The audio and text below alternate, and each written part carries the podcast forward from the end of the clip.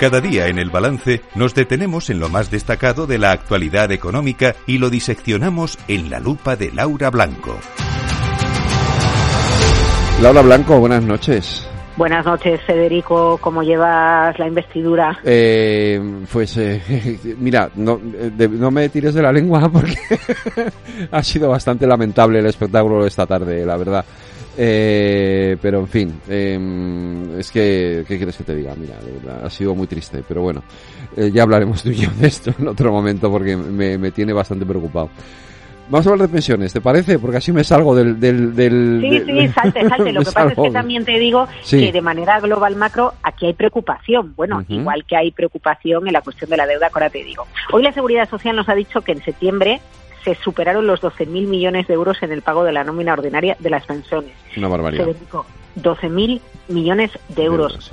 Eh, ¿Dónde está la cuestión? Que eh, de la nómina de las pensiones viven muchos pensionistas que han trabajado mucho tiempo, ¿no? Entonces, a la hora de enfocar los datos, mm. podemos venderlo, explicarlo, comunicarlo como la factura de las pensiones, 12.000 millones. Por cierto, ha subido una barbaridad también, tengamos en cuenta respecto al año pasado, por la actualización y la subida de las pensiones, ¿no? Con, con la inflación.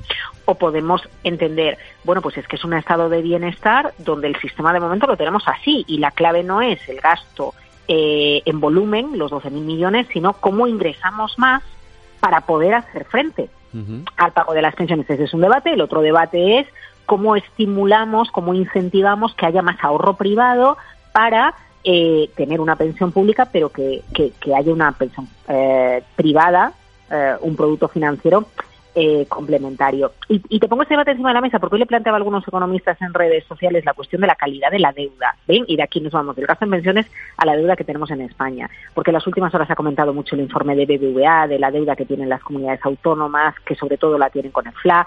¿Por qué no decirlo? Y la deuda que tiene Cataluña y que quiere una condonación de la deuda, ¿no? Y entonces el planteamiento que yo les hacía a los economistas era, la clave es el volumen de deuda que tiene España en relación a PIB o en volumen global, o la clave es eh, la, capacidad que tenemos de pagarla, de, pedir dinero prestado ¿no? y hacer frente a los costes de financiarnos, o la clave es la calidad de la deuda, entendiendo calidad por si tenemos deudas porque ese dinero se ha destinado a algo, pensando también en el FLA, en el COVID, en cuando el FLAP permitió que las comunidades autónomas, no está Madrid entre ellas, por cierto, que siguió financiándose a su a su ritmo, sí, efectivamente, es verdad. Pero, pero muchas comunidades autónomas eh, eh recurrir al FLA supuso tener menores costes de financiación y si hubieran tenido que endeudarse sin recurrir al FLA, ahora tendrían mayor deuda porque hubieran tenido que pagar mayores intereses, ¿no? Llegados a este punto, calidad de la deuda ¿A qué destinamos la deuda? ¿A qué se destina cada uno de los euros que tenemos de deuda? ¿no? Cogemos la deuda sobre PIB, 110, 115, 113, 112, 109, en función de cómo va evolucionando el PIB, las cifras en ocasiones las damos de una manera o de otra. ¿Cuál es la calidad? ¿A qué destinamos la deuda? Bueno, pues es un debate que no está en la calle. Y también sería interesante para entender la economía la macro, a los que nos flipan las cifras, ¿no? Nos gustan tanto las cifras, Federico, eh, nos gusta ver las cifras en bruto, pero entender qué hay detrás, porque al final la economía es una ciencia social y tenemos que entender qué es lo que sucede con el dinero. Pues oye, echan falta ese debate.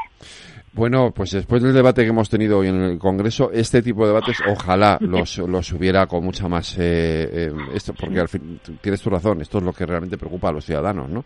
Sí, sí, sí, Oye, por cierto, que mm, hoy hemos estrenado algo, ¿no? Eh, bueno, hoy hemos tenido, si quería comentaros brevemente, la página web de Capital Radio lo, lo, podéis lo podéis rescatar. Hemos estado charlando en el programa Capital con Oscar Torres. Yo creo que es la persona que en España más sabe de B2B. B2B, eh, negocio entre empresas. ¿Dónde está la clave? Nos forman a la hora de hacer eh, mm, negocio, ventas, eh, mm, entender por dónde puede mejorar nuestra empresa. Nos enfoca siempre al B2C, como cuando vamos al supermercado, vamos a una tienda, vamos a un centro comercial y vamos a comprar. Y en muchas ocasiones, bueno, más del 50% de la economía, Federico, no es B2C, no es eh, la venta, el negocio al consumidor final, sino que es negocio entre empresas, ¿no? Una empresa que necesita un proveedor, ¿en qué momento decide cambiar o no de proveedor los millones que se mueven ahí?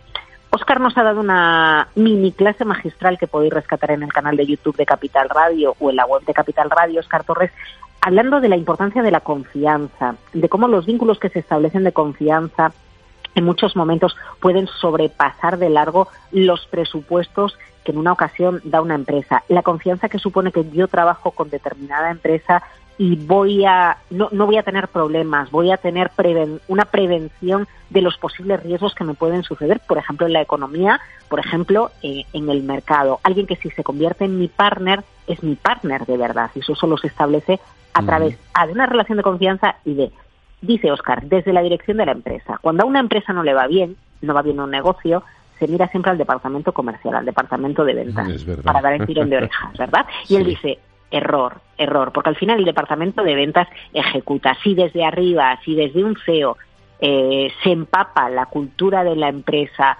de, de cómo hay que trabajar la relación con los clientes, eso acaba llegando al departamento de ventas porque en muchas ocasiones el departamento de ventas eh, acaba firmando mm. otro tipo de trabajo eh, más intangible que se ha ido generando meses atrás. Bueno, yo creo que merece la pena escuchar a, a Oscar Federico. Pues hay que escuchar la entrevista y seguiremos hablando de Bichubi, seguramente, aquí en esta lupa. Uy, no, bueno, y vais a seguir hablando de investidura. Por supuesto, eso, y mañana, ya toda la semana me temo, no nos va a quedar otra.